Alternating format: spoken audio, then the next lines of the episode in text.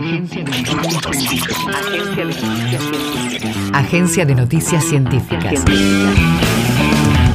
Información en tiempo real de la producción en ciencia y tecnología de la Universidad Nacional de Quilmes y las instituciones educativas y científicas del país.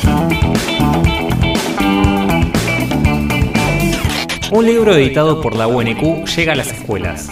Se trata de Los pibes del Santa, un texto que relata la represión estudiantil durante la última dictadura en Florencio Varela. Formará parte de la colección Identidad Bonaerense de la provincia de Buenos Aires. Con su relato, este libro colabora a conocer la historia y mantener viva la memoria en la zona sur del conurbano.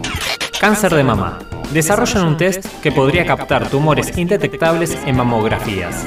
Científicas del CONICET y la Universidad Nacional de San Martín avanzan con Oncolic. Se trata de un método de detección temprana de cáncer de mama a partir de la extracción de sangre.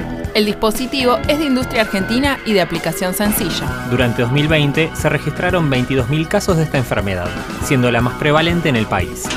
El reactor nuclear más grande del país vuelve a proporcionar energía. Atucha 2 retomó la generación de energía tras estar fuera de funcionamiento durante 10 meses. Se trata de una de las tres centrales nucleares que posee Argentina y que tenía una irregularidad en el reactor. Su reparación resultó exitosa gracias al desarrollo de herramientas 100% nacionales.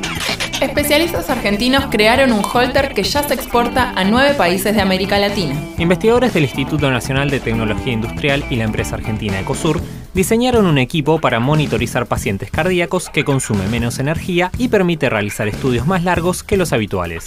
El instrumento que detecta afecciones de forma temprana ya se utiliza en más del 60% de los estudios en el país y se exporta a Bolivia, Chile, Colombia, Costa Rica, Ecuador, Nicaragua, Paraguay, Perú y Uruguay.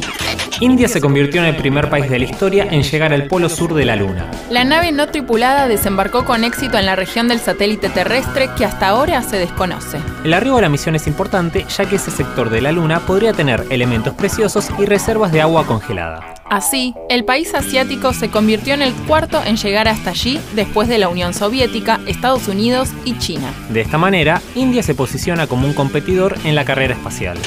Visítanos en agencia.unq.edu.ar. Universidad Nacional de Quilmes.